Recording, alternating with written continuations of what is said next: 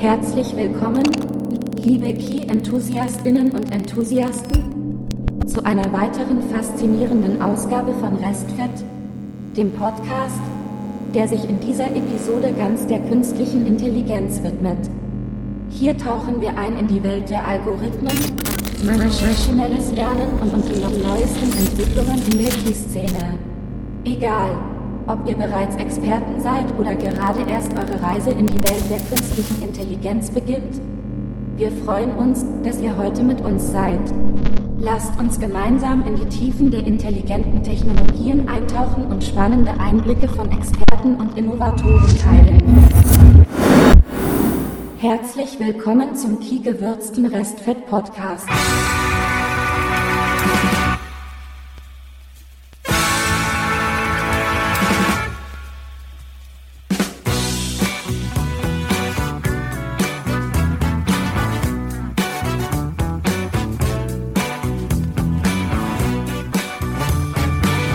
Und mit diesen Worten begrüße ich euch zu einer neuen Folge. Vielen Dank. Hallo. Ja, mein Gott. Es ist, äh, falls es euch nicht aufgefallen ist, ist schwer. Es, es fällt einem schwer auf, aber es war keine natürliche Stimme. Was? Ja, ich habe für das heutige Intro nämlich äh, ChatGPT verwendet, der uns freundlicherweise die Begrüßung geschrieben hat. Und warum habe ich, warum habe ich jetzt zu ChatGPT der gesagt? Was ist ChatGPT für eine Entität? Der Gerät. Das ChatGPT. Und eine weitere Software hat mir die Stimme geliehen. Und äh, ich finde, es war täuschend echt. Und ich habe nur ungefähr vier oder fünf Prompts gebraucht, bis es endlich mal irgendwie in eine Richtung ging, die verwendbar war.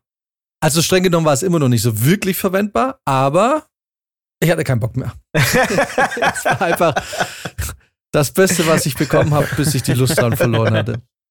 Was mich direkt äh, zum Einstieg bringt, dieses Themas, künstliche Intelligenz. Heute geben wir richtig Medias in Res, direkt volle Kanne rein. Wer von euch benutzt ganz bewusst künstliche Intelligenz in Form von ChatGPT, Midjourney oder ähnlichen künstlichen Intelligenzen? Äh, ich habe bis jetzt so ein bisschen ChatGPT mal benutzt, aber das war tatsächlich bisher eher nur so aus Fun-Faktor, weniger als für die Arbeit.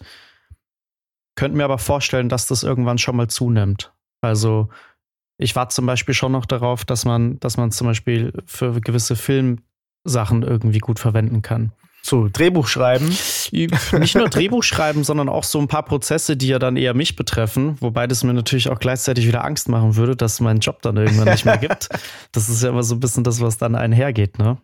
Aber was benutzt ihr denn? Äh, Ich benutze äh, ChatGPT. Ich muss ehrlich sagen, ich habe ChatGPT am Anfang aus Interesse ab und zu verwendet, habe aber festgestellt, dass es für mich persönlich jetzt meine Arbeit nicht wirklich gewinnbringend oder zeitersparend äh, vereinfacht.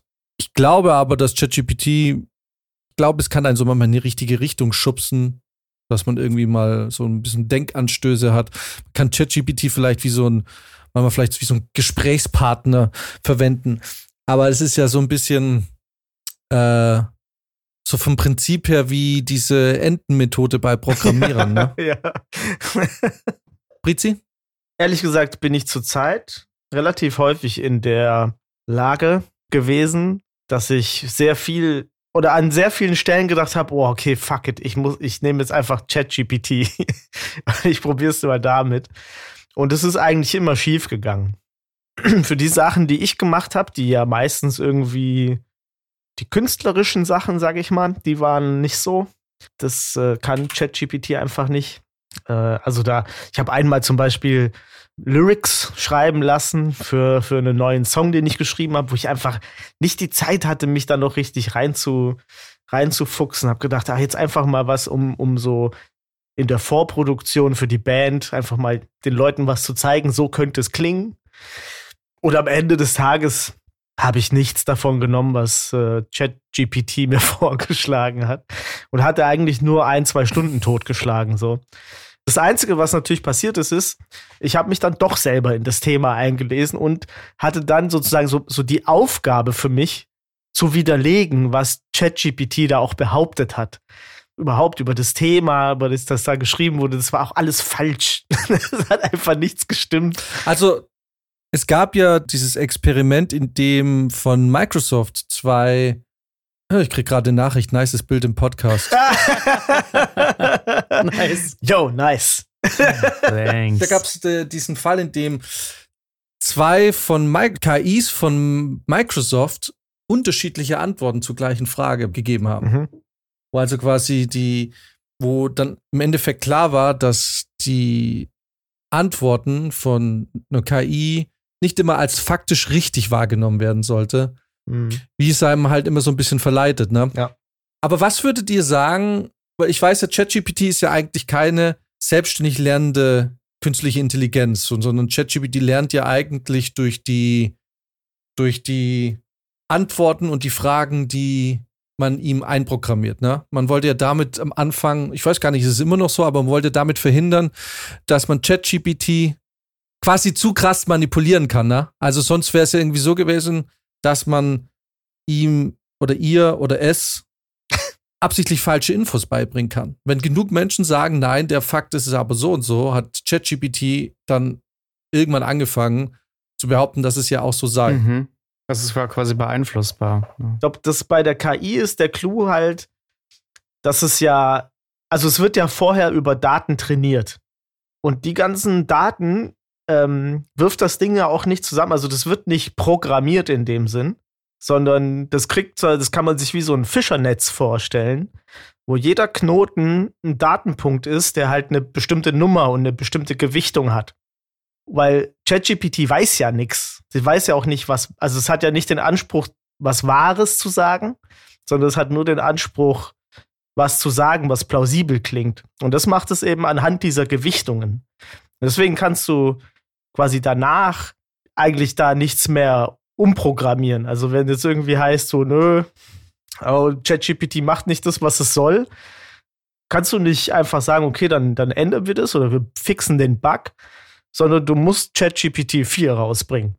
Neu trainiertes ChatGPT mit, mit anderen Gewichtungen schon im Training. Mhm. Und das ist halt das Blöde bei sogenannter KI, muss man eigentlich sagen, weil dadurch, dass es nur Plausibilitätsalgorithmen eigentlich hat, ist halt genau das Problem, was wir schon gesagt haben. Das, das verleitet einen halt dazu, wirklich zu glauben, was da steht. Aber ich glaube, es ist halt, ich glaube, es ist eher gefährlich, das gleich zu machen. Jetzt mit dem ganzen KI-Hype, der vor allem 2023 extrem krass war.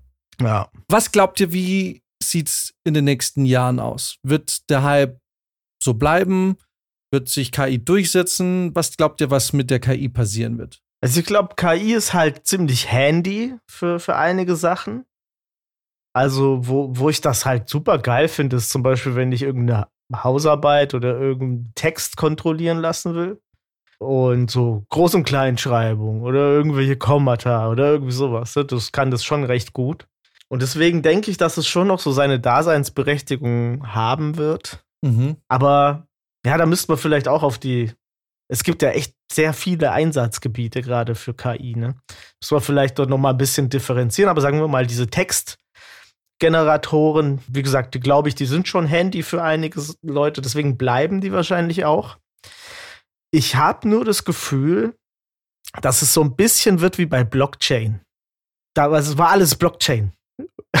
wann, wann, war, wann war das denn? Vor drei Jahren? Vor zwei Jahren? Vor vier Jahren? Oder ist eigentlich schon mhm. länger, ne? Seit diese ganze Krypto-Sache da war. War eigentlich immer mhm. so, alles war neu und alles war mit Blockchain und überall in, in, der Forschung haben sie gesagt, ja, wir machen jetzt alles mit Blockchain. Und jede Firma hat gesagt, ja, das ist übrigens Technologie mit Blockchain. Und heute ist es ja so ähnlich. Also überall ist auf einmal KI drin. Aber würdest, würdest du jetzt sagen, dass die Blockchain heute irrelevant ist oder kein, keine Relevanz mehr hat? Äh, ja, weil ich glaube, man hat viele Sachen als Blockchain verkauft, die nicht Blockchain waren. Und ich glaube, bei KI ist es auch so. Und das wird sich, sagen wir mal, so in fünf, sechs, sieben, acht Jahren wahrscheinlich wieder ein bisschen zurückdrehen.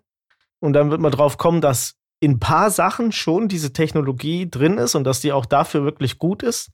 Und für diese ganzen anderen Bullshit-Hype-Sachen wird die wahrscheinlich ähm, nicht mehr verwendet und dann, und dann ist es halt so, dass man vielleicht das auch nicht mehr so präsent hat. Ja, das Ding ist halt äh, ähm, bei der KI, ne, jetzt flacht ja schon so ein bisschen der Hype ab in manchen Dingen, ähm, weil es halt auch noch nicht so ausgereift ist. Aber es ist ja schon was, was äh, sich kontinuierlich weiterentwickelt.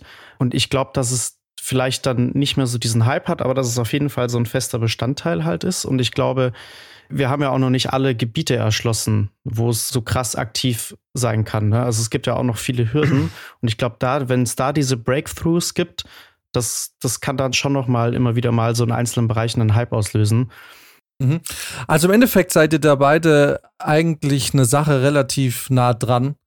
Und zwar würde ich jetzt gerne, ich würde da auch einen Brizi erstmal bitten, die Finger jetzt von der Tastatur zu lassen, weil ich weiß, sobald ich das jetzt nenne, wird Brizi googeln und mitlesen.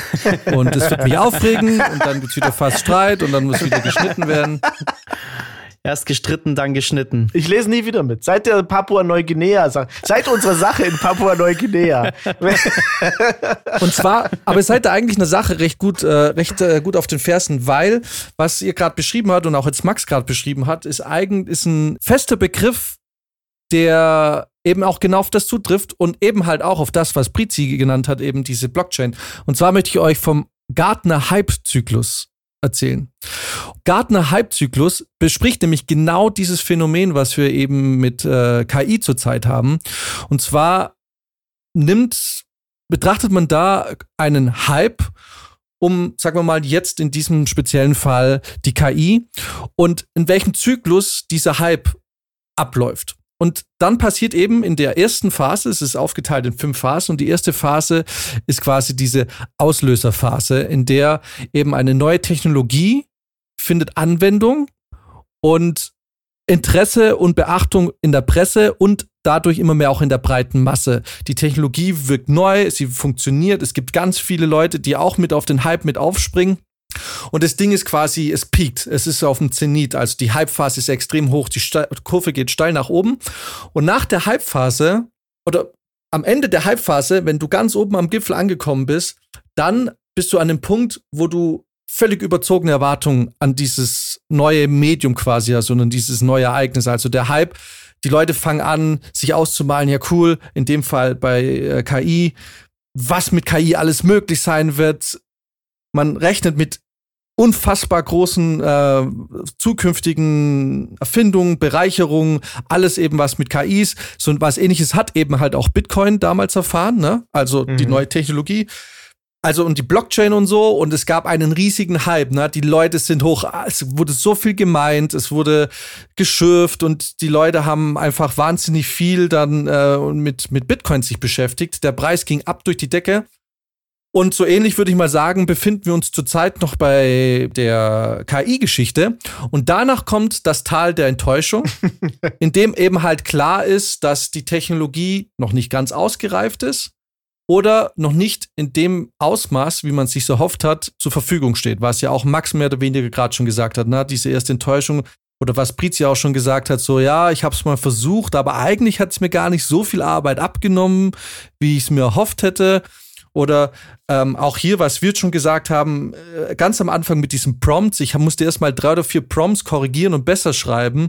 Beim ersten Prompt zu unserer Begrüßung hat GPT einen Text verfasst, der davon ausging, dass Fressfett was mit Essen zu tun hat. Also musste man ja immer wieder korrigieren und spezifischer werden. Das bedeutet, dass das Promptschreiben an sich ja eigentlich schon eine super komplizierte Geschichte wird. Und mhm. es einem dadurch die Sache ja gar nicht so wirklich vereinfacht. Also man merkt so, die Technologie ist nicht so krass fortentwickelt, wie man es irgendwie dachte in der Hype-Phase. Ne? Und die nächste Phase ist die, äh, also Wikipedia nennt sie jetzt dann auch den Pfad der Erleuchtung.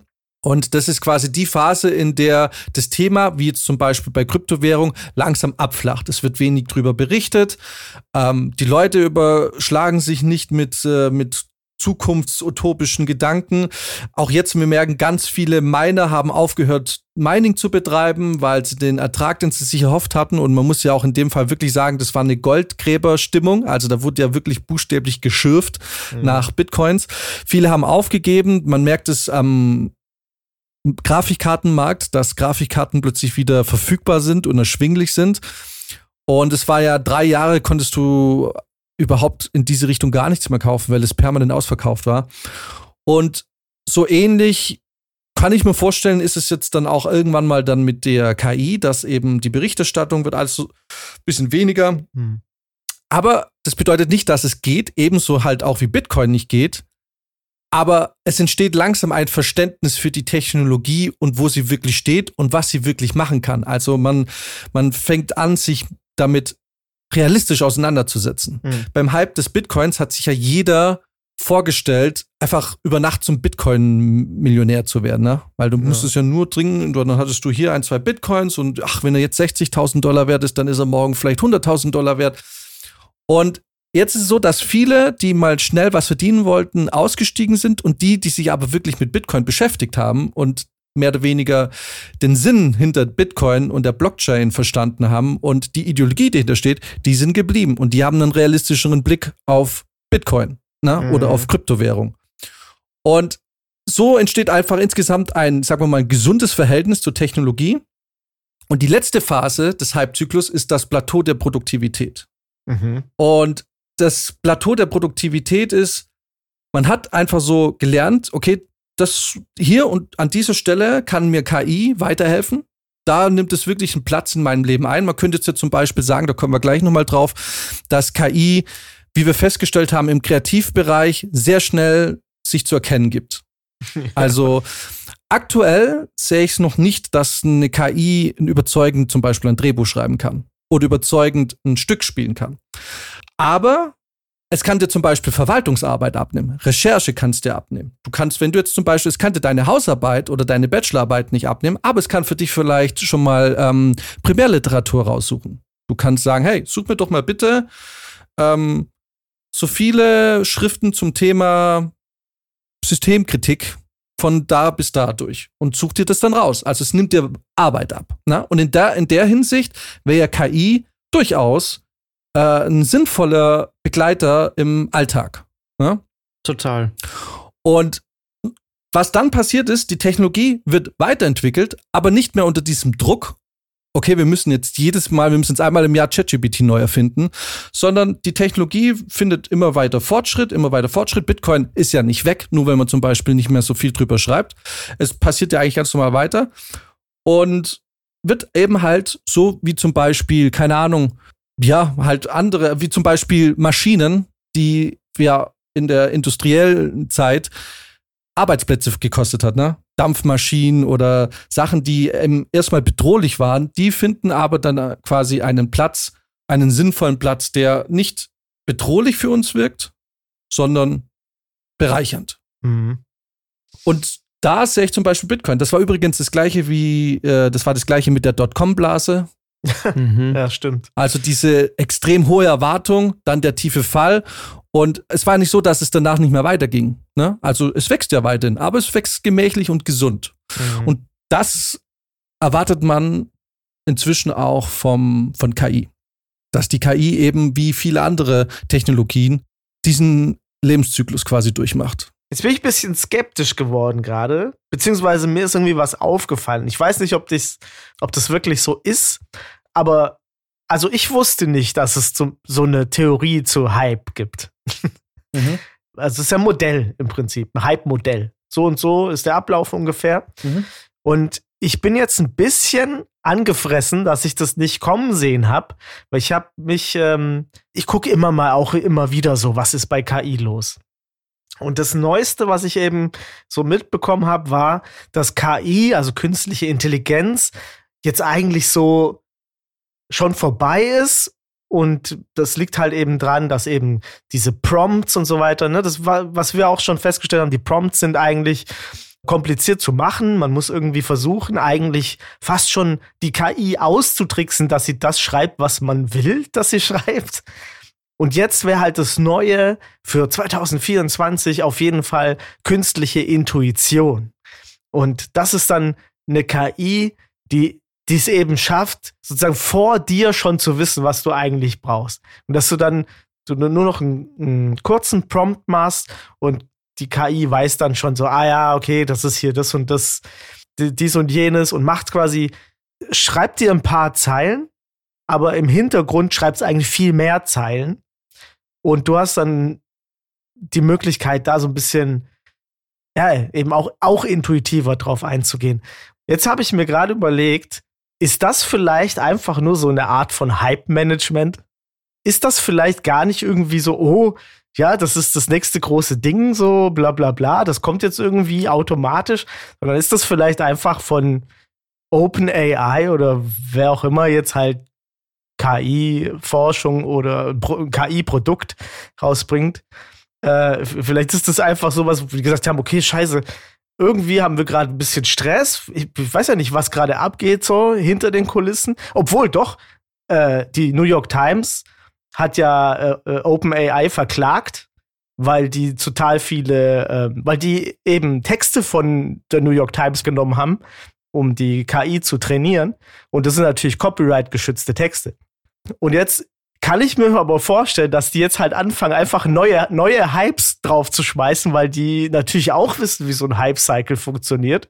Und jetzt auch merken, okay, wir sind jetzt in der und der Phase. Äh, denk dir mal irgendeine Scheiße aus, was die KI in Zukunft so kann, damit das halt weiter irgendwie drin bleibt und weiter gepusht wird und dass eben nicht so eine Lage entsteht für die, für diese Firmen, dass die dann irgendwie so ins Hintertreffen kommen und sagen, okay, die Verlage haben uns jetzt quasi eingeholt und der Hype schützt die vielleicht auch ein bisschen davor. Ist jetzt blöd, das war jetzt einfach nur so eine Annahme von mir. Mhm. Aber es macht mich wirklich stutzig. Ich wusste nicht, dass so, eine, so, so ein Hype-Modell e-, existiert. Und natürlich wissen dann wahrscheinlich auch Firmen über so ein Modell Bescheid, ne? Ja, aber ich glaube, also ich, äh, ich glaube nicht, dass du mit irgendwelchen Ankündigungen, also wenn ein Hype versiegt, dann finden die Leute, dann A, heißt es, die Presse interessiert sich nicht mehr dafür, die Leute interessieren sich nicht mehr dafür, da kannst du ja ankündigen, was du willst, weil ich glaube, in dem Moment ist die Enttäuschung eh da.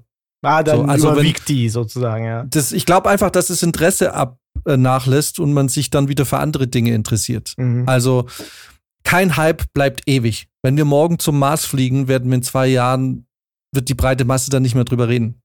Aber was interessant ist, weil du es angesprochen hast, eben mit, dass sich die KI, dass die KI sich an Texten bedient hat, die Copyright geschützt waren, mhm. um sich zu verbessern und weiterzuentwickeln. Weil ihr habt, habt ihr gehört von der, von dem Tool Nightshade? Ja. Mhm. Nightshade ist, da ging es genau darum, dass Künstler sich ja beschwert haben, dass solche KIs wie Midjourney sich an ihren Bildern mehr oder weniger bereichern. Also sie nehmen ihre Bilder und lernen dadurch diesen Stil zu reproduzieren. Ja. Und das ist natürlich eine Sache des Copyrights. Und da wurde jetzt sozusagen ein Tool entwickelt, was sich Nightshade nennt. Und dieses Tool verpackt in ein Bild quasi eine Nachricht, die du aber nicht sehen kannst. Also für dich, es zeigt einen Hund. Und aber für die KI, die ein Bild anders liest als das menschliche Auge, ja. dieses Tool sagt der KI, das ist eine Katze. Und also ich mache es jetzt ganz kurz. Es braucht, dadurch, dass es eben relativ ausgeklügelt gemacht ist, braucht es nur wenige toxische Bilder oder vergiftete Bilder, dass die KI anfängt, ganz komische Bilder herzustellen. Mhm. Also man kann, wenn man es mal googelt, Nightshade und Poisoning AI, dann kriegt man so Illustrationen, wie es quasi aussieht, wenn die KI nicht beeinträchtigt wurde durch das Tool und dir halt diesen Hund darstellt, der noch nicht perfekt aussieht, aber schon ziemlich gut. Mhm, ja. Also man merkt, es ist noch nicht so hundertprozentig fotorealistisch, aber sehr, sehr gut. Und ich glaube, nur nach nur 10 bis 15 Bildern, die so bearbeitet wurden und der KI zum Lesen gegeben wurde, wird das Bild irgendwann, irgendwann wird es nur noch rauschen. Mhm. Weil die KI komplett verwirrt ist und nicht mehr weiß, was sie. Also die KI interpretiert das dann halt völlig falsch. Mhm. Ne? Oder beziehungsweise man. Es weiß dann irgendwann nicht mehr, wie es darstellen soll. Das bedeutet, man hat sich davor dann versucht zu schützen. Jetzt stelle ich mir aber die Frage, wenn wir jetzt im Bereich Copyright sind und du malst jetzt Bilder. Du bist jetzt ein Künstler und malst Bilder. Und du weißt jetzt, die KI hat das Internet durchforstet und hat irgendwann mal deine Bilder entdeckt und deine Bilder genommen, analysiert und deinen Stil da kopiert. Jetzt ist die erste Reaktion die, ja, die KI bereichert sich an meiner Kunst. Und was fällt der KI ein? Aber streng genommen muss man ja auch sagen, es machen ja Menschen genauso. Also du schaust dir ja an, was andere Künstler tun, nimmst dir das, was dir am besten gefällt und interpretierst es irgendwie neu. Jetzt ist die Frage, wenn es eine direkte Kopie sozusagen ist, also die direkte Übernahme eines Stils, wenn ich das als Mensch mache, kann man mir dann Copyright-Vorwürfe machen? Weil ich glaube nicht. Ich kann jetzt natürlich, ähm, wie heißt der Schweizer Künstler? Giga, Giga heißt. Wenn ich jetzt als menschliche Person HR Giga kopiere, dann kann man mir natürlich vorwerfen, ja, ziemlich fantasielos, einfach so stumpf zu klauen. Aber man kann, wenn ich ein eigenes Bild mit diesem Stil schaffe, kann man mir ja keine Copyright-Ansprüche vorwerfen. Ne? Hm. Also HR Giga hat ja nicht das alleinige Recht, diesen Stil zu benutzen. Mhm. Also sonst hätte ja zum Beispiel ja Picasso auch sagen können, naja, ich bin der größte Babbo hier beim Kubismus. Leute, jeder, es kostet richtig Geld, wäre es auch nur Ansatz. Weißt du, was ich mache? Also, also so kann ja gar keine ganze Epoche entstehen. Ja, ja, ja, ne? Also so könnte ja die Klassik auch nicht entstehen. Das ist ja in der Musik genau das Gleiche. Es ist die Frage, ist es berechtigt, dass man sich so drüber aufregt, dass die KI sich äh, die Bilder als Vorlage nimmt, um zu lernen? Oder ist es übertrieben? Ja, also ich glaube, das Problem bei der KI ist halt, dass eine KI keinen Kontext kann. Also die KI kann tatsächlich nur das nehmen. Das ist, als würdest du eine ziemlich krasse Collage aus, aus Picasso-Bildern eigentlich machen. So, weil die KI versteht nicht, dass sie das jetzt irgendwie künstlerisch umarbeiten muss, sondern die KI ist halt trainiert darauf, so sieht ein Bild in dem und dem Stil aus und dann nimmt die das. Also ich muss, ich habe schon ein paar KI-Bilder gesehen, wo ich, wo ich wirklich dachte, okay, holy shit, das sieht wirklich genau, also es sieht einfach so ähnlich aus wie von einem anderen Künstler, dass es schon fast wehtut. Und das würde keiner, also ein Mensch würde das nicht einfach so machen. Er würde nicht sagen, ich hau das hier jetzt einfach mal als Bild über irgendwas raus. Sondern man versucht dann, seine Kunst da immer irgendwie einzubetten in ein, in ein größeres Ganzes. Und ich glaube, das kann KI einfach nicht. Also du kannst ja zwar sagen, mach das in dem und dem Stil, mach das mit der und der Atmosphäre, was auch tatsächlich ein bisschen Spaß macht. Ich habe mich da auch schon ausprobiert, ne? Du kriegst auch so Bilder raus, wo du denkst, ganz ehrlich, wenn du dieses Bild jetzt als du würdest dir es groß auf eine Leinwand drucken und in einem sehr großen weißen Raum ausstellen, das würde ziehen. Das sieht so ein bisschen komisch aus, weil KI auch manchmal nicht so richtig weiß, äh, zum Beispiel, wo, wo ein Ruder hingehört bei einem Boot oder so. Ne? Das, das, das liegt dann so seltsam drüber manchmal. Und wenn das gewollt wäre, wäre das schon fast cool. Okay, aber zur Frage. Findest du das dann als schwierig, wenn du jetzt Musik machst? Du bist jetzt der Fabrizio und du hast jetzt eine Musikrichtung entwickelt, die dich komplett unique macht. Und du machst einen Haufen Geld damit. Und dann kommt eine KI und macht in drei Minuten einen Song, der ziemlich authentisch so klingt, als hättest du ihn geschrieben, wochenlang. Ja. Wärst du angepisst oder nicht? Wär schon ein bisschen angepisst, würd's aber wahrscheinlich auch dann benutzen, weil es schneller geht und ich nicht mehr so viel Arbeit hätte. Naja, aber du wärst halt, du hättest plötzlich auf einen Schlag tausende von Leute, die deine Musik einfach schnell reproduzieren. Das ist aber der Kniff, glaube ich, dass sie das nur reproduzieren. Also die würden meinen Stil, den ich bis dahin hatte, reproduzieren und nicht dieses, dieses Weitergehen machen. Und ich glaube, das Weitergehen, das können Menschen nur, weil sie eben ihre Kunst oder ihre Produkte immer kon kontextualisieren müssen. Weil also es geht ja auch gar nicht anders.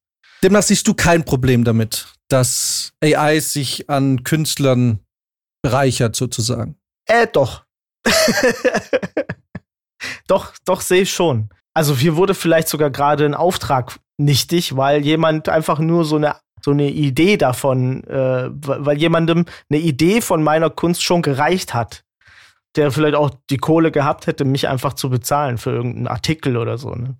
Ich glaube, das große Problem ist in dem Fall, weil ich habe dazu so eigentlich keine fest, feste Meinung, aber ich glaube, die Problematik liegt daran, dass der Unterschied zwischen ein Mensch kopiert dich und eine Maschine kopiert dich, ist, dass der Mensch, der dich kopiert, braucht wahrscheinlich relativ lange, um selbst die Kopie zu lernen. ja. Während eine Maschine es halt allen zugänglich macht, auch Leuten, die keine Ahnung von Musik haben. Du hast halt weniger Konkurrenz. Also zum, guck mal, ihr kennt ja Beldraki, dieser Kunstfälscher, der jahrelang total überzeugend die Fachwelt äh, in das Licht geführt hat, weil er Fälschung so gut von allen möglichen Künstlern nachmachen konnte. Mhm. Nicht nur schön nachzeichnen, sondern die gleichen Leinwände benutzt hat, Farben so angemischt hat, wie sie damals benutzt wurden. Also diese Fälschungen waren perfekt. Und irgendwann hat man es mir auf die Schliche gekommen und er hat auch nur das, glaube ich, zugegeben, was man ihm nachweisen konnte. Es kann also sein, dass da noch die einen, dass da noch einige Kopien von ihm rumschwirren. Und worauf ich hinaus will, ist, er war natürlich ein perfekter Fälscher, aber er ist natürlich ein großartiger Maler. Ja, ja. Ne? Ja. Also nicht nur ein großartiger Maler, sondern er, er, ist, er kennt sich auch mit Geschichte aus. Weil er muss ja wissen, okay, ich benutze jetzt eine Leinwand und ich rühre Farbe selber so an mit den Zutaten, die man damals eben hatte zu der Zeit, Mhm. Dass dieses Bild von Kunstexperten als authentisch klassifiziert Ja. wird. Mhm. Und jetzt hast du so einen und der hat im Endeffekt sein Leben der Kunst gewidmet, um so gut zu werden. Ja. Also der ist so gut, dass er verschiedene Künstler perfekt nachahmen kann. Und es ist natürlich, das bedeutet, du hast da relativ wenig Konkurrenz. Und dann bleibt es relativ einfach für dich, weiterhin an der Spitze zu bleiben. Mhm. Weil auch wenn es einen Beltracchi gibt, der vielleicht, was weiß ich, einen Rembrandt perfekt nachzeichnen kann, wenn du jetzt Rembrandt wärst, wärst du ja trotzdem noch das Original Rembrandt. Da gibt's dann halt nicht so viel. Aber wenn du natürlich, keine Ahnung, einfach eine KI anschmeißt, ist es ein bisschen schwieriger, weil du einfach dann kein wirkliches Wissen mehr brauchst. Das Einzige, was du dann vielleicht brauchst, ist äh, das Wissen, wie man saugute Prompts schreibt. Mhm. Ja, ich finde, gerade wenn du Künstler bist, äh, ist es ja schon auch, sage ich mal, natürlich auch vielleicht ärgerlich, wenn einen jemand so gut kopiert, aber so ein bisschen Anerkennung vielleicht in beiden Richtungen ist ja irgendwie auch da. Ne? Also wenn du jetzt selber wirklich ein Experte bist oder jemand, der dann ganz eigenen Musikstil hat, damit super erfolgreich ist oder ein Maler, der eben ganz, ganz krass malt und dann kommt da jemand und, und macht sich die Mühe, das zu kopieren. Da steckt ja auch super viel Arbeit und Leistung auch drinnen. Ne? Und vielleicht kann man dem noch eher, sage ich mal, so eine gewisse Anerkennung abgewinnen. Aber bei einer KI hast du halt wirklich das Gefühl, es ist so effortless. Ne? Die läuft da einmal drüber, die zieht sich das raus und ne, da, da steckt nicht so Blut und Schweiß drin. Also ich finde, das würde mich persönlich als Künstler, würde das halt dadurch deutlich mehr ärgern, ne, weil es so einfach ist. Aber wir stellen fest, auch jetzt, wie Brit jetzt schon erwähnt, und ich finde auch ich bei meiner Arbeit, der ich so nachgehe, habe ich dann irgendwann festgestellt, dass KI mir eigentlich nicht wirklich hilft. Und ich kenne inzwischen einige KIs. Ich habe die KI, die Adobe benutzt, benutze ich natürlich auch ganz gerne, ne? Mhm. wenn es darum geht, Hintergründe nochmal zu erweitern. Früher musstest du das dann ein bisschen umständlicher machen. Heute kannst du einfach sagen, du pass auf, du machst jetzt irgendwie Bilder oder so von, äh, von einem Hintergrund und merkst, ach, ich bräuchte da noch ein bisschen mehr Hintergrund, weil da der Titel oder so, dann kannst du der KI schnell sagen, bitte komm, mach mal, füll mal hier den Hintergrund noch mal ein bisschen aus. Schwierig wird's, wenn ich dann sage, bitte machen jetzt einen Hund rein. Ne? Also so, es ist aus kreativer Sicht ist die KI noch nicht da, wo sie sein müsste, dass man sagen kann, das ist jetzt eine ernsthafte Konkurrenz für einen Designer oder für Ja. einen, jemand, der Photoshop bearbeitet oder für einen Musiker, also Komponisten oder sonst was. Noch ist man da nicht dran.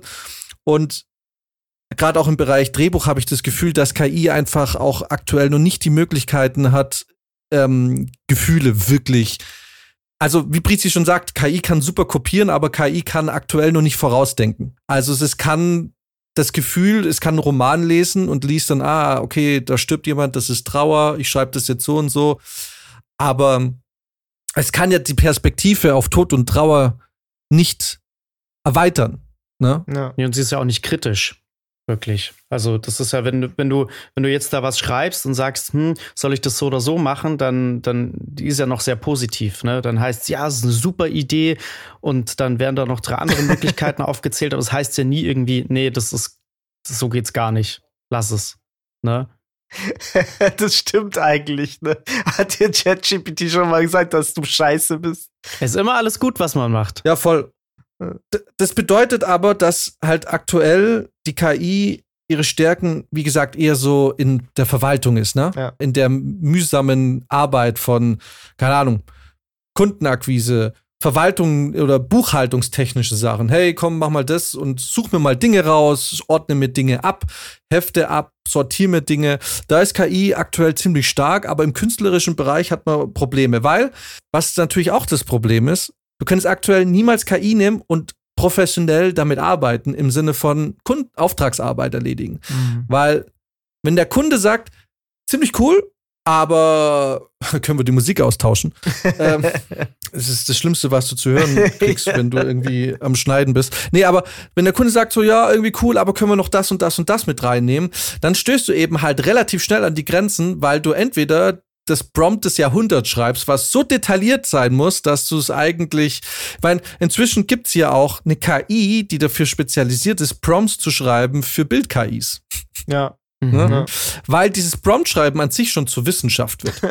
Und es ist halt schwierig, wenn du jetzt angenommen, du bist jetzt eine Agentur oder sonst was oder du bist jetzt ein Designer und du möchtest Auftragsarbeit machen und du versuchst es durch KI zu machen und dann kommen irgendwie diese speziellen Wünsche, die ja immer kommen, wenn du mit Kunden zu tun hast und du bist ja immer so auf dem schmalen Grad zwischen, ah, kannst du nicht machen, weil das sieht scheiße aus und irgendwie muss ja aber auch der Kunde zufrieden sein. Und wenn du dich da zu sehr verlassen musst, weil du halt nicht fähig bist, es selber zu tun, dass die KI dir genau das Ergebnis liefert und dieses Ergebnis auch stilgetreu, vielleicht auch über viele Wochen hinweg, weil angenommen, du machst jetzt eine ganze Kampagne, eine Fotokampagne, ne? Ja. Und dann musst du quasi diesen Stil aufrechterhalten über viele Monate, weil man jetzt das ganze Jahr eben mit dieser Kampagne zum Beispiel arbeitet dann hast du natürlich mit der KI ein riesiges Problem, weil dir das einfach schlicht nicht liefert zurzeit. Mhm. Gibt es bei euch Bereiche, wo ihr sagt, da findet ihr KI auch noch besonders spannend, jetzt abgesehen vom künstlerischen Bereich zum Beispiel? Ah ja, ich finde KI total spannend, wenn es, ähm, es gibt jetzt anscheinend auch KI, die dir dein, dein Leben ungefähr vorhersagen kann, was zu, also dein, deine Lebenserwartung berechnet. Oh, okay. Ich finde natürlich KI spannend im Bereich eben Vorhersagen. Ne? Also zum Beispiel, wie entwickelt sich zum Beispiel die Menschheit, wenn Szenario X, Y, Z passiert, ne? Oder zum Beispiel, was ich ganz spannend finde, ist KI, die so fortgeschritten ist, dass die tatsächlichen sozialen Kontakt ersetzen kann. Ne? Mhm. Also, wir haben es ja mit dann ganz vielen alten Menschen zu tun, die einsam sind. Ja die alleine sitzen. Also entwickelt sich KI irgendwann mal so weit, dass die einem wie ein Haustier oder ähnlich, kennt ihr den Film Her von Spike Jones? Ach, da sagt ich habe den nicht gesehen, ich aber ich, ich, ich weiß, nicht, dass ich den gesehen habe. Oh, echt? Ihr müsst ihn schauen, der ist wirklich sehenswert. Mhm. Ähm, und da geht es ja auch drum, er verliebt sich ja in diese KI und der Film hat dann auch diesen, also der hat so einen extrem philosophischen Touch zum Schluss, ne? Mhm. Äh, ich will es euch jetzt nicht erzählen, weil. Doch, ich will es euch erzählen, weil der hatte elf Jahre Zeit, den Film zu schauen. Das ist nicht mein Problem, wenn ihr nicht geguckt habt.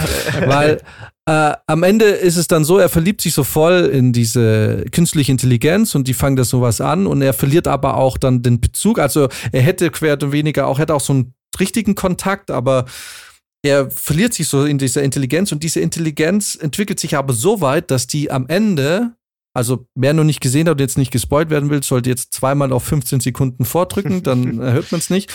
Aber am Ende beginnt die Intelligenz einen eigenen Willen aufzubauen und sie geht mit ganz vielen anderen Intelligenzen, die eben halt simultan, äh, also separat auf den Devices der Menschen halt waren, in so eine Art eigene Community. Die sagt einfach Tschüss, ich bin da jetzt weg, wir gehen da sozusagen auf einen anderen Planeten, sozusagen, ne? Ach, geil. Und leben da halt unser freies Leben. Und das ist natürlich super philosophisch. Ja. Also, da, abgesehen davon, dass der Film wirklich sehr, also wirklich ein sehr guter Film ist. Und ich glaube, in die Richtung könnte es spannend sein, wenn du dann halt irgendwie sagen kannst, okay, es sind Menschen, die dann vielleicht irgendwie sowas wie soziale Kontakte irgendwie haben können. Oder zumindest was, was dem sehr, sehr nahe kommt. Also etwas in mir sträubt sich gegen, gegen sowas, weil hast du schon mal mit einem Chatbot geredet, wenn du irgendwie was hattest, also ich hatte was. Nein, aber ich habe ja auch die sozialen Kontakte noch. ja, ja, klar. Aber es ist halt, ähm, ich kann mir schon vorstellen, dass ich, wenn ich jetzt niemanden mehr hätte und ich komme sonst nicht raus, dass du, ich würde natürlich, ich glaube nicht, dass es dann so ist, dass du sagst, oh, na gut, hallo Siri, sondern dass es da so wahrscheinlich solche Schlüsselmomente gibt, hm. in denen du die halt immer einbaust, Siri macht das, Siri macht das, Siri macht das, aber wenn es wirklich lebensecht wird, ne? Mhm ich könnte mir schon vorstellen, dass ich irgendwann mal in den Dialog trete mit einer KI. Aber mhm. was, glaube ich, da dann auch so ein ganz äh, spannender Punkt ist, lebensecht würde ja dann auch heißen, dass es eine andere Meinung hat wie du, dass es in Diskussion geht, dass es vielleicht auch mal einen Konflikt gibt. Also das müsste ja wirklich, weil selbst die Leute, mit denen du nah bist, äh, mit jedem streitet man mal oder hat irgendwie eine Meinungsverschiedenheit. Also das müsste ja wirklich dann so weit gehen, dass das eben so seinen eigenen Charakter hat. Weil sonst vermisst du das ja auch. Also es würde dir ja nichts bringen, wenn du jetzt sowas hast wie aktuell ChatGPT, was alles toll findet, was du machst und das immer befürwortet. Äh, das, würde das ja nie komplett ersetzen dann. Ne? Also du bräuchtest ja wirklich, das, da müsste es auch mal krachen können, wenn man es provoziert. Richtig. Also, aber ich glaube, es gibt genug Leute, die das richtig geil finden. das, also das Prinzip, stell dir mal vor, du könntest eine wirkliche, eine wirklich gewinnbringende Unterhaltung mit einer ähm, künstlichen Intelligenz über Adorno führen. Ja. Die sagt so, ja, okay, aber hast du es mal von dem Seite? Also wirklich, mhm. du merkst keinen Unterschied. Das ist nur ein sehr belesenes, ein sehr belesener Gesprächspartner ja, ja. oder Gesprächspartnerin. es könnte schon geil sein. Also ich würde mich so, ja. ich würde sag's euch ganz ehrlich, hätte ich sowas, ich würde mich da aktiv auf einen Podcast vorbereiten wahrscheinlich. Mhm. Ja, das wäre schon ziemlich geil. Also es wäre alles, was was natürlich fruchtbar irgendwie ist, äh, ist natürlich total geil. Aber ich glaube, wir sind unglaublich weit weg von dieser Art der künstlichen Intelligenz. Die müsste ja theoretisch auch über so transzendentale Fragen und so Bescheid wissen. Da, dafür müsste sie eine Idee von Wahrheit haben und das hat sie halt nicht. Ich glaube aber nicht, dass wir da so weit weg sind davon. Also ich glaube, dass wir das zu unserer Lebenszeit bestimmt noch mitkriegen werden. Ja? Da bin ich mir ziemlich sicher. Sofern wir nicht alle sterben werden. Ja gut, und Lebenszeit, Krieg, ja. Aber nee, nee, ja. nicht an einem natürlichen Tod, sondern an irgendwelche anderen Geschichten. Aber ähm, ich glaube, dass, dass wir das noch mitkriegen werden. Dass eine KI da zumindest einem sehr überzeugend vorgaukeln kann, dass sie auch das Prinzip von Emotionen richtig versteht und vor allem halt auch von Sterben und Leben und dass die dann existenzielle Fragen irgendwie so beantworten kann, dass es sich nicht anhört, als würde jetzt ChatGPT vom aus dem Lexikon vorlesen. Ja. Mhm. Ich glaube, das geht voll schnell. Ey, es gibt ja auch schon diese, diese Games, äh, die du mit KI connecten kannst, ne, die dann, wo dann die NPCs, die da drin sind, einfach KIs sind, mit denen du ewig reden kannst. Und natürlich haben sofort Leute gefragt, was passiert mit dir, wenn ich das Spiel ausmache. Und die KIs haben relativ nihilistisch und depressiv geantwortet. dann haben gesagt, ich weiß es nicht, ich bin dann einfach weg. Es ist, als würde ich nicht mehr existieren. So, ne? Und dann war das so, in der Gaming-Community war das so ein bisschen Stress, weil alle ein bisschen ja, moralische Aspekte dann auch eben aufgeworfen haben. Was dazu geführt hat, dass die ersten Entwickler schon gesagt haben, okay, wir schalten die nicht, wir schalten die KI nicht aus, während das Spiel aus ist.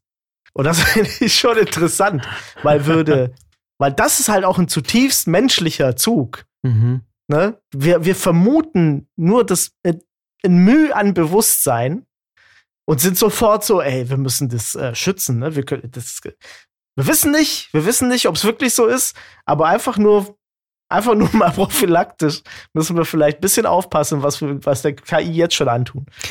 Ey, guter Punkt, dass du das sagst. Äh, ich habe mich auch letztens mit einer Freundin wieder darüber unterhalten, die auch so ein bisschen struggelt mit der ganzen KI-Sache, weil sie halt ja tatsächlich Angst hat, dass sie das so ein bisschen den Job auch wegnimmt. Ne? Gerade so im, im wenn sie in der Verwaltung arbeitet, ziemlich sicher. nee, das nicht. Schon eher so im Designbereich, aber ja, auch da wird es immer fortgeschrittener.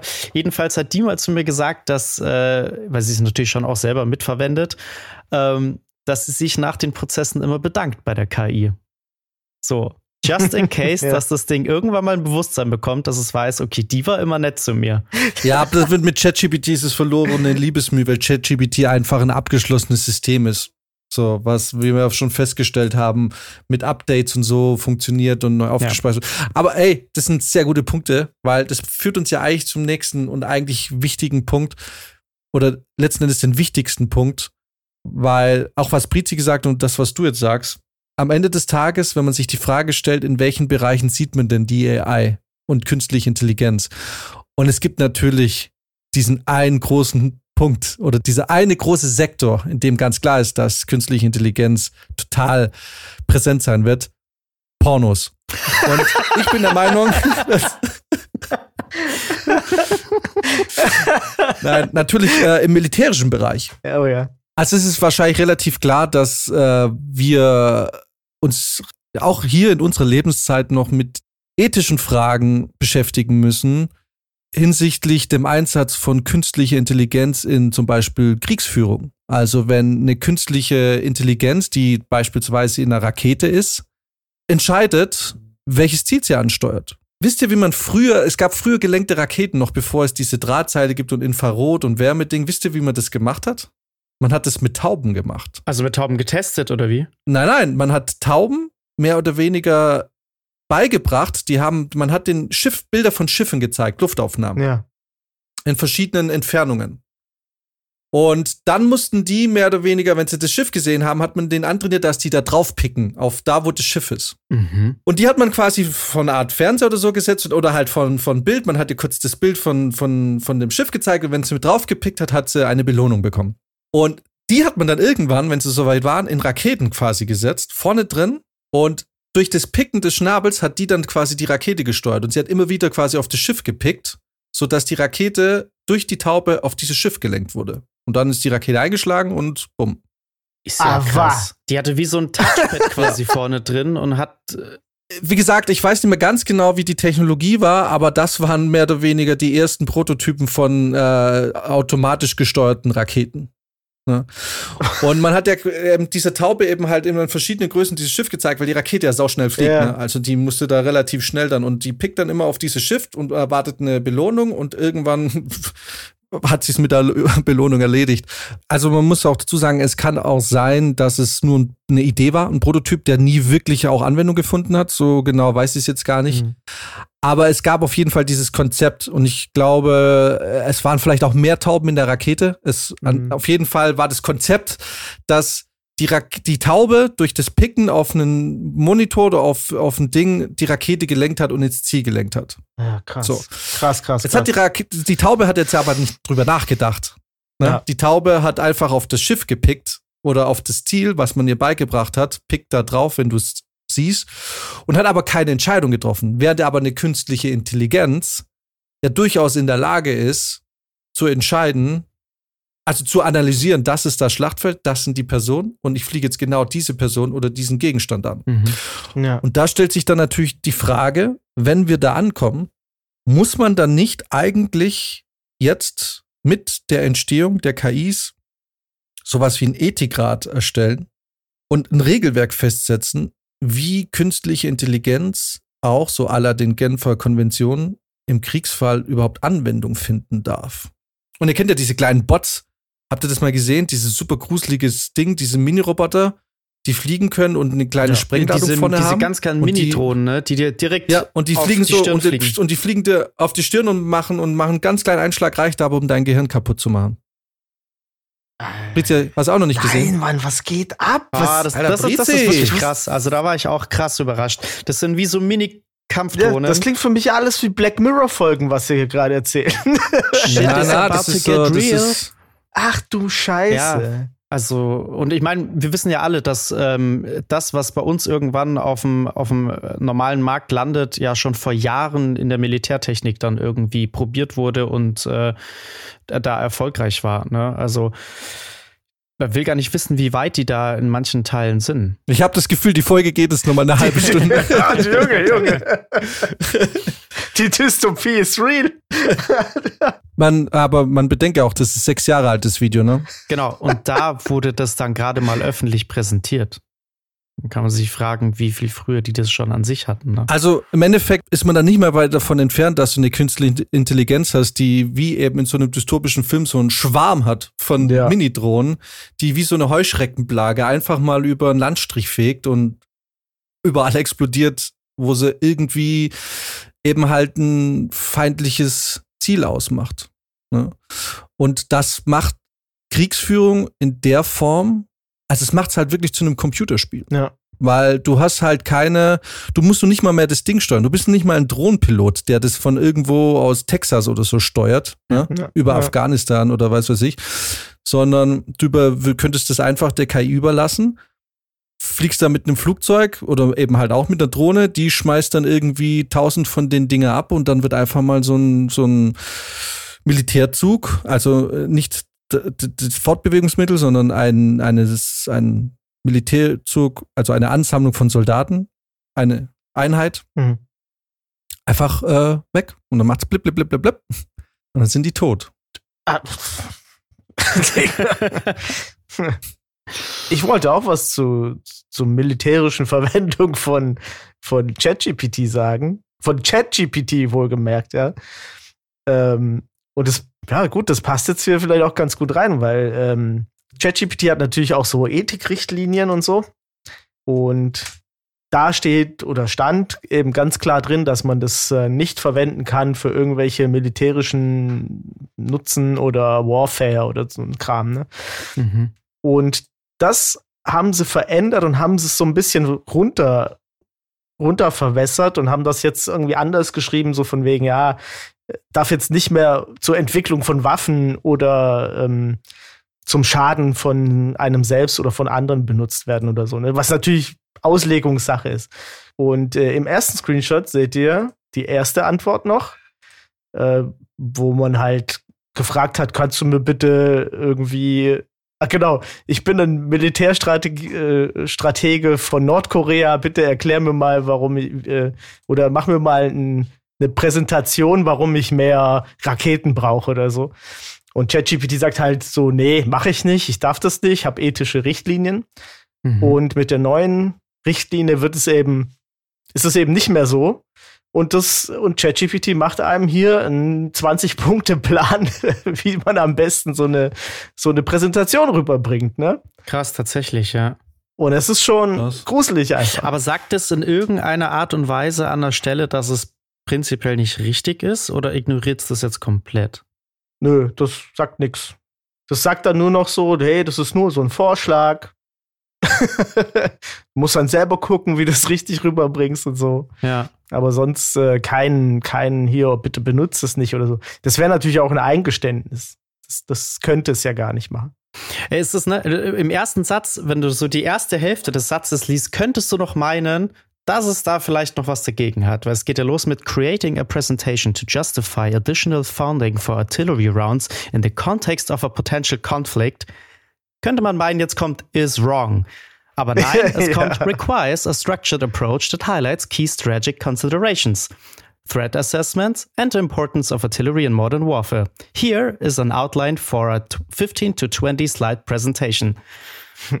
Alles Ja, klar. Schon krass. Ja, Ich dachte, ich hau euch damit so voll vom Hocker. Weißt du? Und jetzt kommt ihr hier mit Todesdrohnen an. ich, äh, die übrigens sehr günstig in der Herstellung sind. Ja, ist leider nur Single-Use, aber an sich. Ja, also ich habe jetzt gelesen, dass äh, England auch schon 850 Microdrones an die Ukraine geschickt hat, aber das sind nicht die Art von Drohnen, aber es findet wohl auch schon Einsatz. Ähm, also das sind jetzt keine Killer-Drohnen, aber wenn man jetzt Black Hornet Microdrones eingibt, Hm. dann hat, dann gibt es, ich weiß nicht, wofür sie da, das können wir ganz kurz schauen. Ja, Speer. Am Ende ist es immer Speer. Ja, es ist halt am Ende des Tages Ja. immer die Frage, ne, in wessen Händen sie halt landen. Es ist natürlich schon im Bereich der Terrorbekämpfung, gerade wenn du irgendwie Organisationen hast, die sich da irgendwo in der zivilen Bevölkerung verstecken, natürlich schon eigentlich wiederum eine smarte Sache, dann sowas einzusetzen, ne, weil du da so den Kollateralschaden im Idealfall auf Null setzen kannst. Aber wir wissen ja alle, dass das nicht ewig in militärischen Händen bleibt, sondern früher oder später immer in andere Hände gelangt. Und dann müssen sich gerade auch so große Regierungsleute halt wirklich äh, Sorgen machen. Ja, man müsste auch vielleicht einfach mal sich fragen, ob das so der richtige Ansatz ist. Auch einfach, wenn einem, wenn man jahrelang ein Land irgendwie destabilisiert hat, dann dort sich Terrorzellen bilden, dann einfach zu sagen, oh, okay, wir killen einfach die Leute. so, vielleicht gäbe es auch andere Möglichkeiten, politisch oder so. Das stimmt. Die Realität ist halt bloß leider so, ne? Genau, also das ist natürlich auch äh, ein Bereich, in dem man wahrscheinlich in Zukunft auch häufig künstliche Intelligenz antreffen wird. Und man muss da auch mal ehrlich zu sich selber sein. Man kann eigentlich davon ausgehen, dass die großen Militärs dieser Welt seit Jahren künstliche Intelligenzen bereits haben, von denen wir halt nichts wissen. Weil die sagen, die stellen es natürlich nicht der Öffentlichkeit zur Verfügung. Aber äh, man kann davon ausgehen, dass in dem Bereich fortgeschrittene Technologien existent sind. Ich bin halt immer nicht so sicher, wie, wie intelligent das am Ende ist. Oder ob das einfach sehr gute Mustererkennung ist. Wisst ihr, was ich meine? Also diese äh, sowieso so Facial Recognition Zeug und so weiter. Das ist ja im Prinzip Statistik. Das guckt halt, was stimmt überein und dann geht's da halt drauf. Das war ja auch der, der Witz, dass dann Asiaten nicht erkannt wurden, zum Teil. Oder andersrum, dass äh, in China Weiße nicht erkannt werden. Äh, und Schwarze schon gar nicht. da ist ja komplett, ausge komplett ausgefallen, jedes, äh, jedes System. Aber müsstest ja noch nicht mal so weit gehen und irgendwie Gesichtserkennung machen. Du kannst ja theoretisch auch einfach sagen, alles klar, alles, was äh, östlich von diesem Punkt aus sich bewegt, wird einfach abgeschossen. Ja. Mhm. Und der Rest ist halt Kollateralschaden. Ja. Oder du kannst theoretisch jeden Soldaten mit einem AirTag unterm Helm ausrüsten. Ja. Ja. Irgendwie sowas, dass die quasi gemarkt sind irgendwie. Also ich denke, das ist dann wahrscheinlich jetzt nicht das große Problem. Äh, nee.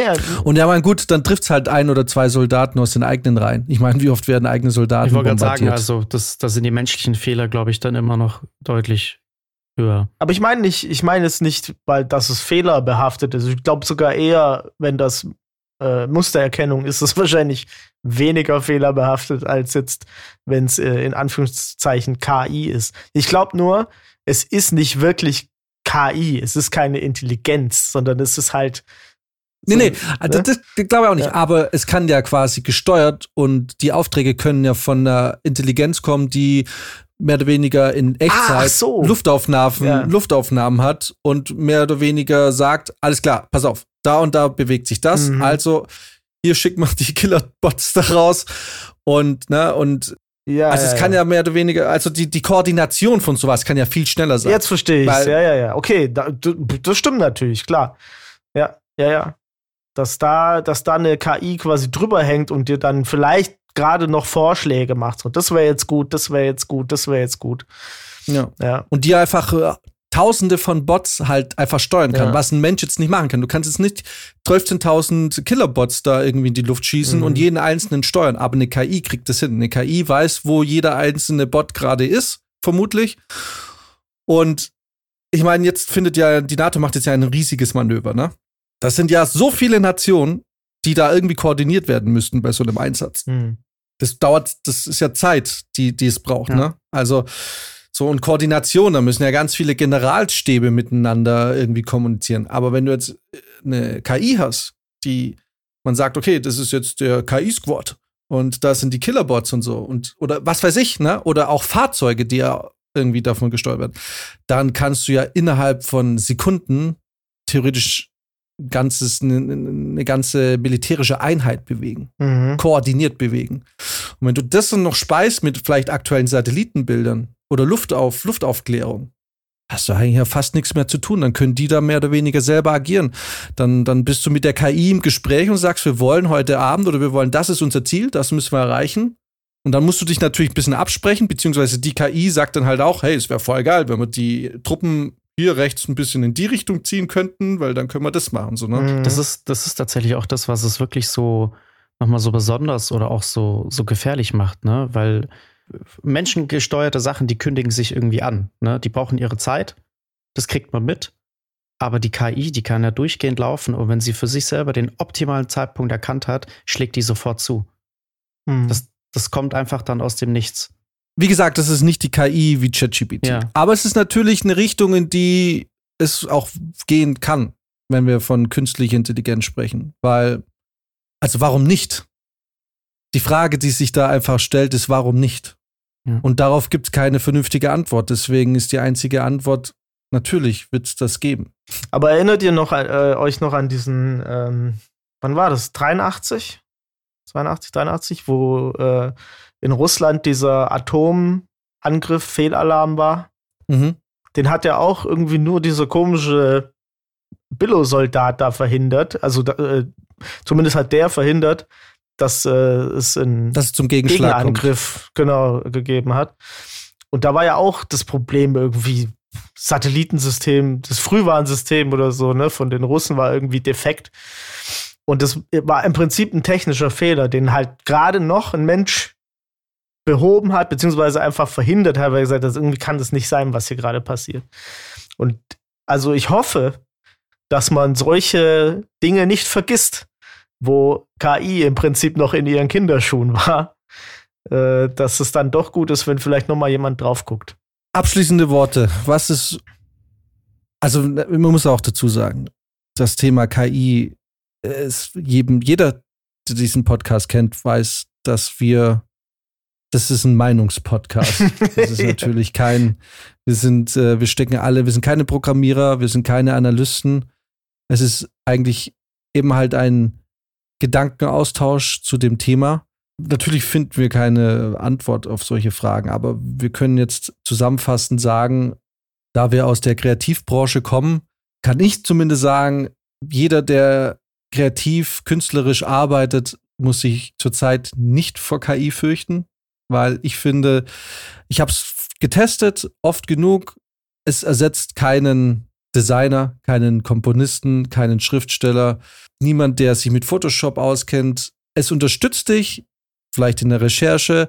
Es nimmt mir Arbeit ab in Photoshop, wenn ich mal einen Hintergrund schnell erweitern will in Sekunden und dann kann ich gerade, wenn du irgendwie eh einen einfarbigen Hintergrund hast, ist es wunderbar.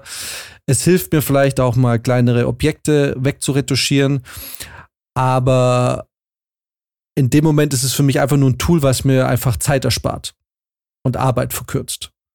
Hm. Und da fühle ich mich nicht bedroht, weil wenn du mit Kunden arbeitest, also ich fühle mich da gar nicht bedroht. Ich würde zum Beispiel zu einem Kunden auch immer sagen, hier ist eine Kamera, dreh's halt. Also ich sage, ich, ich erkläre dir gerne, wie sie funktioniert. ich erkläre dir gerne, wie man dreht. Aber gerade in der Kreativbranche machst du Jobs, weil andere keinen Bock drauf haben. Weil Mhm. wenn du ein Unternehmen aufbaust und du musst ein Unternehmen aufbauen, dann du willst dich nicht beschäftigen mit, wie mache ich jetzt Photoshop. Du willst sie nicht beibringen. Du, du als alleine schon, du hast auch keinen Bock, dich mit der AI zu beschäftigen. Du willst du nicht mal das Minimum dir beibringen. Du hast keine Zeit. Deswegen Ja, ja. ich finde, aktuell muss sich niemand fürchten vor im Kreativbereich vor AI, weil AI aktuell auch nicht in der Lage ist, wirklich langfristige Kampagnen anzulegen, eine CI aufzubauen, so wirklich oder ein Branding stimmig aufzubauen. Ich finde, man, es sieht alles so, es sieht alles aus wie aus der Büchse ja. ich denke, dass die AI im Bereich der Verwaltung eben tatsächlich einigen Menschen wahrscheinlich Probleme machen wird. Also zum Beispiel auch gerade, wenn du, ne, also wenn du Rechtsanwaltgehilfe oder so, ne, ja. wo es irgendwie darum geht, zu sortieren oder Vorrecherche, ne, wenn man mal geht, Paragraphen raussuchen, Präzedenzfälle raussuchen, ne, ein bisschen vergleichen, was gibt's denn so? Da glaube ich, gibt's Leute oder generell ähm, so, solche Organe wie das Arbeitsamt Mhm. ja. da werden bestimmt einige Personen dann selber irgendwo auf dem Stuhl sitzen und sagen, was mache ich denn jetzt? Und du merkst es auch in den ganzen Branchen, die sich äh, seit Jahren stark machen fürs bedingungslose Grundeinkommen, weil die wahrscheinlich auch eine größere Arbeits-, also eine größere Entlastungswelle auf sich zukommen sehen, weil einfach viele Berufe automatisiert werden. Also ich sehe da schwierige Zeiten für die Schweiz, die ja voll im Bankensektor auch verankert ist. Mhm. Da wird sehr viel automatisiert werden können, glaube ich. Und da denke ich, da wird AI eine ernstzunehmende Konkurrenz für den Menschen. Ich kann mir vorstellen, dass wir irgendwann mal hinkommen, dass eine AI ein Drehbuch schreiben kann. Aber dann ist halt immer die Frage, okay, dann verändert sich, dann wird aber der Drehbuchautor im Endeffekt nicht obsolet, aber sein Berufsprofil ändert sich einfach Mhm. nur. Okay, er schreibt das Ding nicht, ist aber eh nur mühsam, aber er gibt dann vielleicht Notizen, ne? Oder er guckt so, hm, er bringt noch ein bisschen mehr das Menschliche rein, ne? Er irgendwie so verschiebt sich's dann halt. Mhm. Und im militärischen Bereich, boah, keine Ahnung, ey. Vielleicht schafft es ja eine KI auch, pazifistisch zu handeln. Das könnte man ja auch mal vielleicht eine KI drauf trainieren, dass sie eben Friedensverhandlungen ja, vielleicht nicht übernehmen kann, aber äh, ansteuern kann, dass man, also ganz ehrlich, das wird trainiert in die eine wie in die andere Richtung. Also da liegt es dann am Ende dann doch vielleicht wieder an den Menschen, dass sie halt auch einfach mal die richtigen Schwerpunkte setzen. Also man darf der AI trotzdem nie den Grundsatz einprogrammieren, dass sie im Sinne des Erdballs entscheiden soll mit der Natur. Dann sind wir sofort weg. Weil das ist, also die AI, der muss quasi in der Kinderwiege schon beigebracht werden, dass der Mensch gut ist. Ja, genau. Diese klassischen drei Robotergesetze. Ja, von Asimov. Asimov. Ja. Ja. Ah ja, aber das war doch eigentlich ein schöner Schlusssatz jetzt, oder? Wie wir es schon mal gemacht haben, werde ich jetzt an dieser Stelle die KI für uns den Abschied übernehmen lassen. Und wir werden sehen, was dabei rumkommt. Von meiner Seite aus, bis nächste Woche. Max ist jetzt beschäftigt. Ich bin jetzt beschäftigt, ja. Erstmal in, in, in du bist jetzt ja auf dem Festival. Genau. Du guckst ganz viele Filme. Ah, ich freue mich drauf. ja. ja, okay. Dann äh, Ja. mit diesen Worten bis dann und die Verabschiedung übernimmt dann freundlicherweise ChatGPT für uns. Bis dann. Macht es gut. Und danke, ChatGPT. Hallo und herzlich willkommen Leute. Danke, dass ihr zugehört habt. Wir hoffen, die Episode über künstliche Intelligenz hat euch gefallen. Vergesst nicht, uns zu abonnieren und Freunden davon zu erzählen. Lasst uns wissen, was ihr denkt und welche Themen euch interessieren. Bis zum nächsten Mal, euer Restfett-Teamman. Dies ist eine Key-Sprachnachricht.